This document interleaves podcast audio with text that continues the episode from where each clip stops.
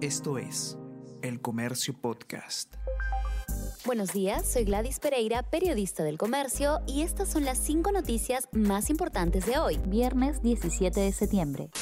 Libre se opone a cremar cuerpo de Abimael Guzmán. La bancada de Perú Libre se opuso ayer en el Pleno del Congreso al dictamen que faculta a la Fiscalía para disponer la cremación de los restos del genocida Abimael Guzmán, cabecilla de Sendero Luminoso fallecido el último sábado. El bloque oficialista fue el único que votó en contra de la propuesta. Pese a ello, el dictamen fue aprobado en primera votación con 70 votos a favor, 32 en contra y 14 abstenciones. Autógrafa de ley queda en manos de Pedro Castillo.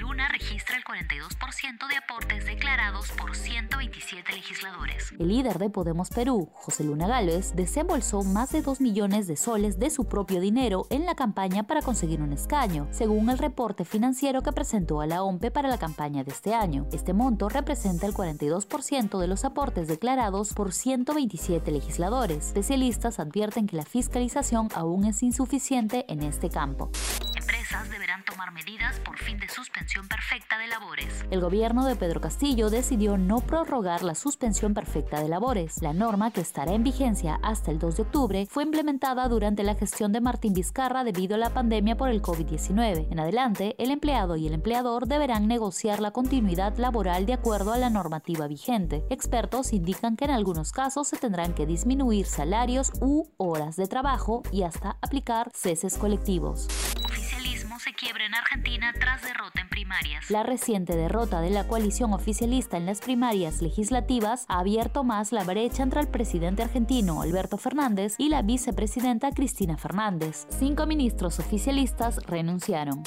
Ruidías y Ormeño marcan goles y esperan que Gareca los vuelva a convocar. Hoy Ricardo Gareca tendrá que hacer oficial la lista preliminar de futbolistas peruanos que militan en el extranjero, quienes podrían estar en la convocatoria de la selección peruana para la fecha FIFA triple de octubre. Raúl Ruidías y Santiago Ormeño, ambos finalistas del torneo norteamericano Leagues Cup, tienen opciones de estar ante Chile.